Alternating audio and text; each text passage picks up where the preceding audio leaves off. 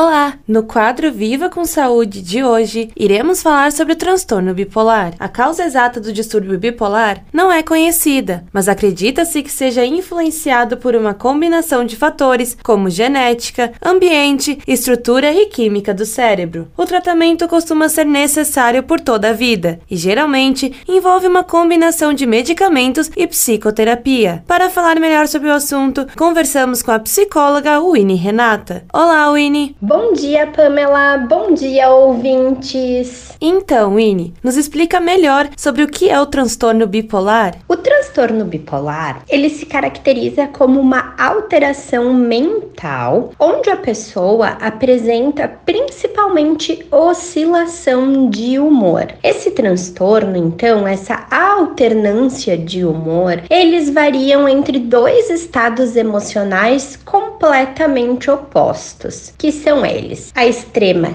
tristeza e depois para intensa euforia, alegria. E quais seriam os seus sintomas? Mudanças bruscas de humor podem ser comuns no nosso cotidiano, mas quando essas atitudes se tornam muito frequentes, o ideal então é buscar a ajuda especializada para realizar o diagnóstico. Então, essa avaliação realizada pelo profissional de saúde, o psiquiatra ou o psicólogo, ele vai fazer uma análise completa do histórico do paciente, coletar as informações e então chegar a uma conclusão, um diagnóstico e passar o tratamento indicado. E quais seriam as suas formas de tratamento? Um plano de tratamento eficaz para esse transtorno, ele vai incluir a combinação de uma medicação que o psiquiatra vai receitar e a psicoterapia, que é então um acompanhamento psicológico semanal com o psicólogo.